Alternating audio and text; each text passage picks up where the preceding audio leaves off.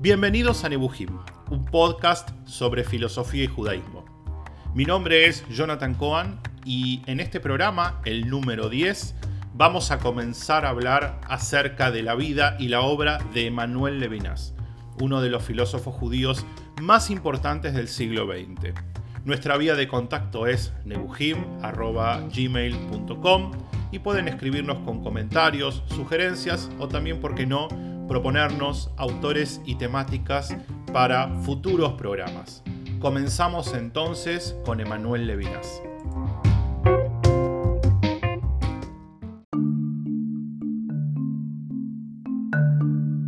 Si hay un filósofo que va a representar el amor en el sentido más profundo de la palabra, el encuentro con el otro, con lo otro, va a ser Emanuel Levinas. A Levinas se lo llama a veces el filósofo de la otredad. La otredad sería, vamos a decir, lo otro, ¿sí? la, la cualidad de otro que tiene otro.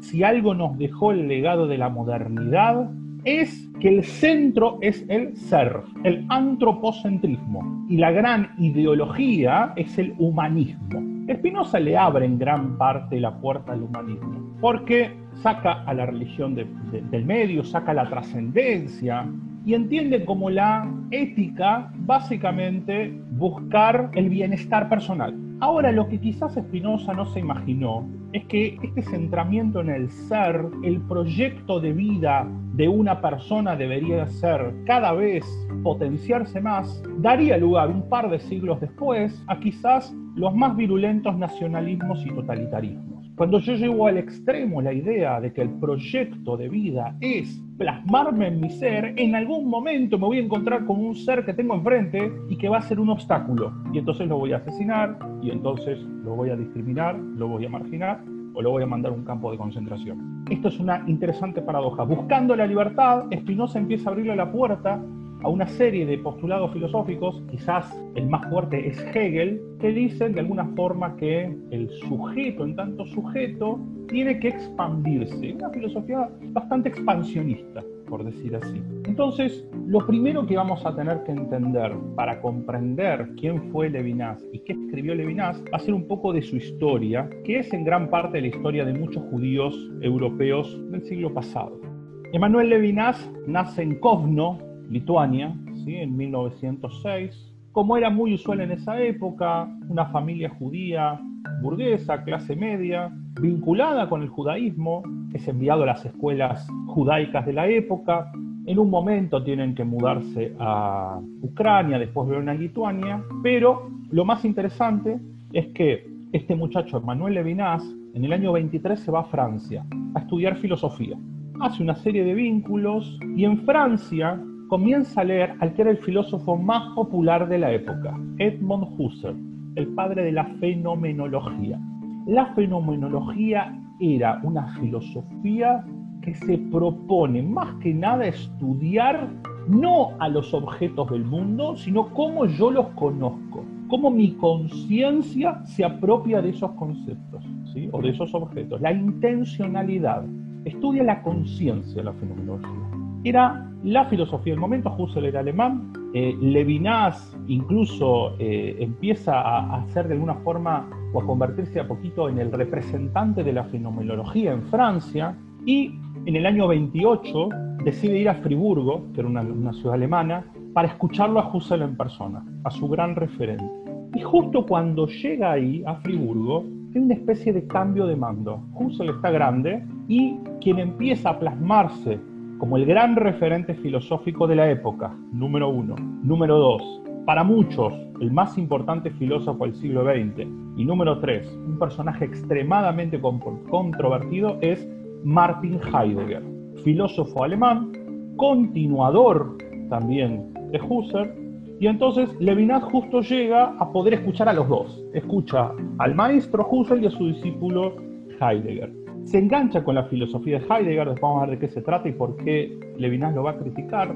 En el año 29 participa en un seminario muy centrado en el libro más, más famoso de Heidegger, que se llama Ser y Tiempo, asiste a algunos debates y lo que más a Levinas le llama la atención de este filósofo Heidegger es que Heidegger hace una especie de cambio en una disciplina que se llama ontología. Ontología sería la rama de la filosofía que se pregunta qué es el ser, qué es un ser. Y Heidegger dice que ser no es un sustantivo, es un verbo. Se es siendo. No hay algo que sea un ser, hay siendo, por decir así. Entonces Heidegger empieza a desarrollar toda una teoría de cómo este, este ser puesto en verbo debería plasmarse y debería de alguna forma salir de ciertas formas de evasión y para poder consolidarse con su ser y demás. Todo muy lindo. Pero el tema es que en el año 33 Heidegger se afilia al partido nazi. Los defensores de Heidegger dicen que en verdad lo hizo porque no quedaba otra, porque para salvarse, etc. Los críticos van a decir, él sabía lo que pasaba con el nazismo, eligió ser el vocero filosófico del partido nazi. Dato interesante, una alumna de Heidegger se enamora de él y tienen una relación amorosa. Esa alumna era judía y se llamaba Hannah Arendt.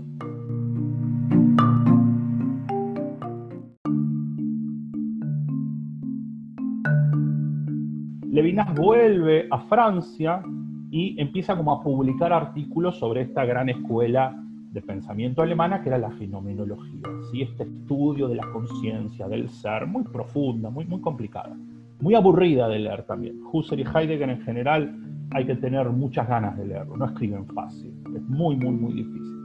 En el año 32 eh, se casa con Raisa Levi, con una chica judía, él estaba muy conectado con su, con su judaísmo, de hecho empieza a tener rol en la Alianza Israelita Universal, ¿sí? en, instituciones judías, y en este momento también lee una obra de un gran pensador judío, quizás en algún momento lo podemos trabajar, que es Franz Rosenzweig, un teólogo judío, había escrito un libro llamado La Estrella de la Redención. Lo lee, es interesante porque ahí de alguna forma lo que Rosenzweig trae es que esta famosa redención, esta geulá, esta redención mesiánica tiene mucho que ver con el amor al prójimo. Hay una relación íntima entre amar al prójimo y la redención divina.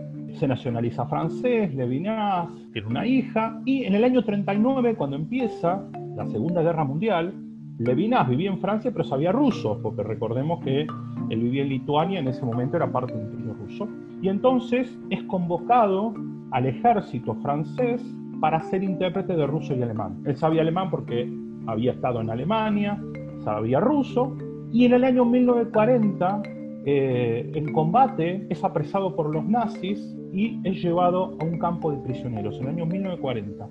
Como él era ciudadano francés y del ejército francés, no lo pueden mandar a los campos de concentración y exterminio por ser judío, porque él es parte del ejército.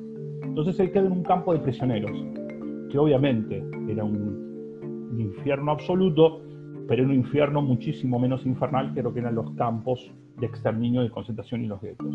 Hasta 1945, o sea, se quedan cinco años en el campo de prisioneros, va a perder a su familia de origen en Auschwitz. Toda su familia lituana muere en Auschwitz, y esto lo va a marcar a fuego.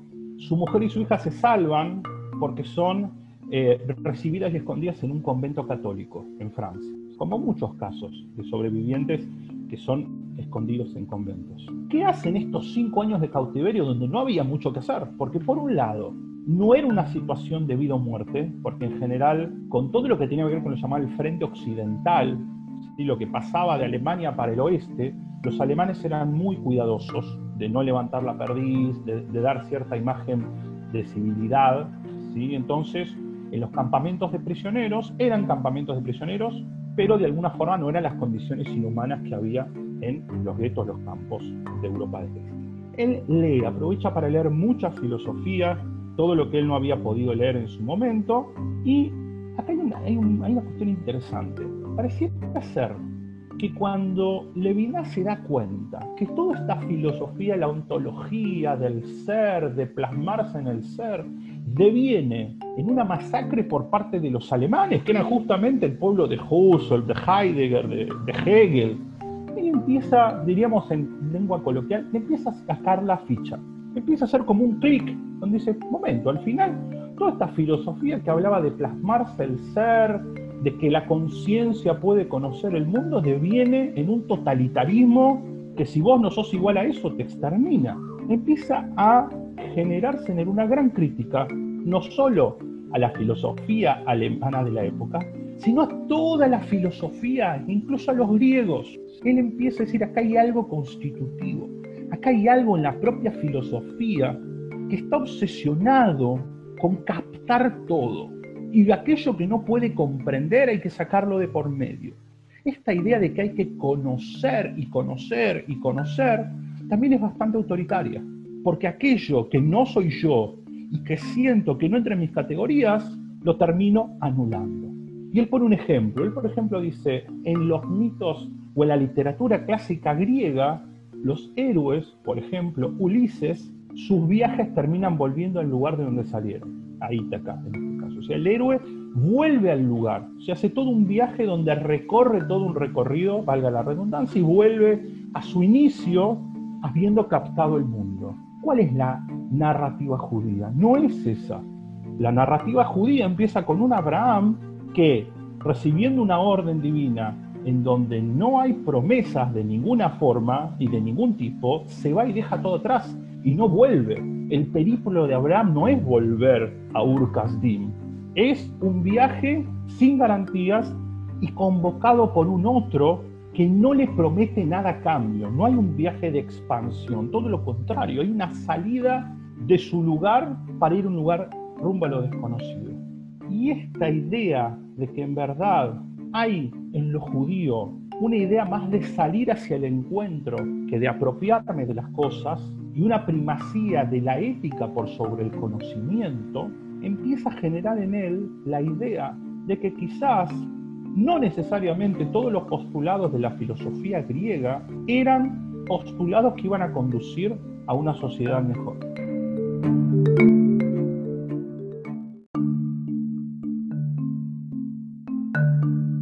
Estas ideas las empieza a publicar, terminada la guerra, vuelve a Francia, dirige la, escuela eh, El Normal Israelita Oriental, es una figura de la educación judía no solo en Francia, en toda Europa, comienza a estudiar Talmud de la mano de un personaje muy misterioso, que se llama Monsieur Yoshani, que aparentemente estuvo en Uruguay, también una especie de talmudista medio así como raro, que nadie lo conocía empieza a asistir a encuentros culturales judíos, tipo Limud, como sería hoy en día, y a hacer conferencias, a tomar pasajes del Talmud e interpretarlos. Es una persona muy culta, no era ortodoxo, no sé si era religioso en el sentido convencional, pero la cultura judía que tenía era muy, muy grande.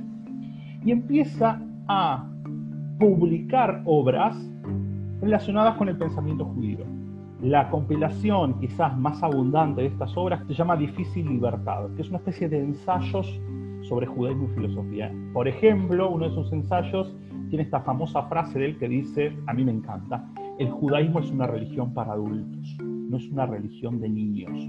Si queremos algo infantil, algo pueril, no vayamos al judaísmo, porque es otra cosa el judaísmo. No hay garantías, no hay promesas, no hay premio. ¿sí? Es algo mucho más adulto.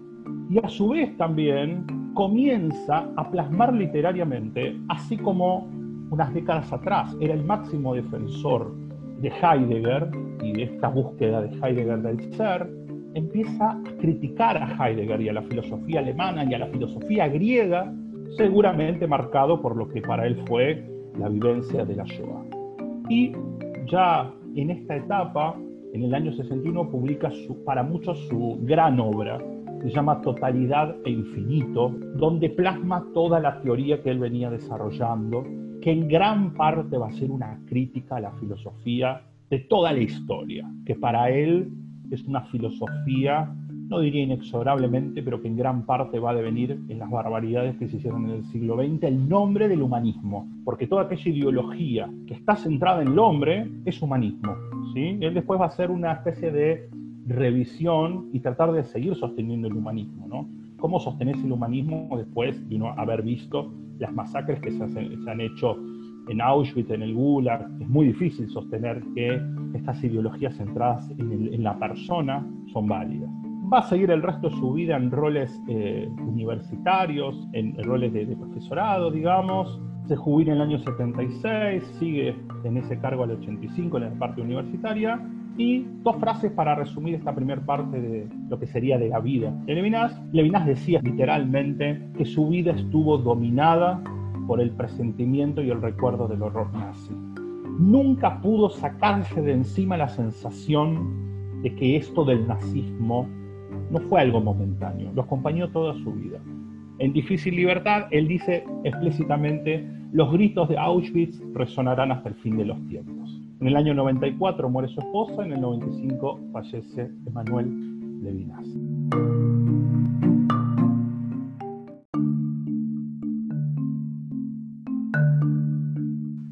Levinas tiene un pie en cada mundo. Quizás es uno de los filósofos, diría yo, que más representa esta idea de realmente, vamos a hacer un cambio de, palabritas con la famosa frase de Marshall Mayer, la Torah en una mano y Platón en la otra. Eh, él habla del griego y del hebreo como dos, eh, dos paradigmas ¿sí? idiomáticos. Él, incluso, él se pregunta si lo judío puede traducirse al griego en el sentido mucho más metafórico. Podemos en, en filosofía, en lengua filosófica, expresar ideas bíblicas. Y él lo que nuevamente, lo que trae como una de las marcas importantes es que en toda esta filosofía occidental nunca se habla del otro. ¿Qué es el otro? Lo que no soy yo, pero lo que no soy radicalmente yo. Lo que va a decir Levinas, que es una genialidad, es que en general podríamos decir hay dos, dos mecanismos para aliviarnos de esta tensión de lo otro, que no soy yo, y que no lo puedo entender, es incomprensible. Habla en un idioma que no lo entiendo, se viste de una forma que a mí me resulta absolutamente intolerable. Opción uno sería la opción totalitaria. Lo que no soy yo lo elimino. Quizás no hizo nada, pero no me gusta su cara. Número dos, al otro lo anulamos y lo transformamos en mí. Traté de acomodar su ser a lo que a mí me resulta práctico. Este, como no somos tan distintos pareciera ser que cuando encontramos a algo o a alguien que me resulta radicalmente diferente, intento hacer operaciones conceptuales para volverlo yo, para asimilarlo. Entonces, lo que está diciendo Levinas es que esto es una paradoja, porque cuando yo creo que fui súper tolerante, palabra también re complicada, cuando creo que fui tolerante y dije, ah, pero al final, este no es tan diferente lo que yo hice fue tomarlo a este otro, modificarlo en mi, mente y transformarlo en lo que soy yo. Me lo comí. Ya no es el otro, ya soy yo. Esto es lo que Levinas va a criticar de la filosofía occidental, que está obsesionada porque todo entre en una teoría, porque todo cierre y lo que no cierra hay que anularlo hay que objetivizar al otro, es decir, tomar, tomo del otro, dice Levinas, lo que hace la filosofía, sobre todo la, filosofía, la alta filosofía, por decirlo así, la ontología. Tomo al otro y en vez de reconocer su multiplicidad y su diversidad, lo que no puedo entender lo anulo y me quedo con lo que puedo entender. Entonces, lo que Levinas va a empezar a pensar es que quizás el gran desafío es justamente encontrarme con el otro, que después vamos a ver que él, la metáfora, o, en verdad es la metonimia, el, aspecto del otro que él toma como algo muy fuerte es la cuestión del rostro, abrazar al otro, encontrarme con el otro, con la otredad, con aquello que no soy yo, pero sin anularlo en su característica de un otro. Una pareja que a lo mejor pasó cuatro, cinco, seis meses de noviazgo y se empiezan a descubrir tal cual son, como pasa en todas las parejas. Y se descubre que no son tan iguales. Que a lo mejor esta idea de somos el uno para el otro, mi media naranja, como quieran llamarlo, empieza a caer. Entonces, las dos salidas, vamos a decir, a la filosófica griega sería decir, no somos iguales entonces cada uno por su cuenta, porque yo solamente estoy con gente igual a mí. Número dos, voy a tratar de descubrir lo que tenés en parecido conmigo no somos tan diferentes, o la propuesta de Levinas que es, sí, somos diferentes, somos radicalmente diferentes. Siempre vamos a ser uno el otro de la otra persona, y así todo nos elegimos. Ese es el desafío que plantea Levinas.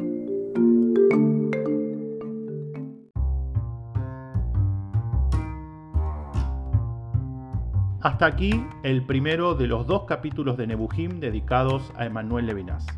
En el próximo programa continuaremos hablando de este interesante pensador judío del siglo XX. Nuestra vía de contacto es nebuhim.gmail.com y pueden escribir, con sugerencias, comentarios y proponiendo temáticas y autores para futuras emisiones. Mi nombre es Jonathan Cohen y esto fue un capítulo más de Nebuhim, un podcast sobre filosofía y judaísmo.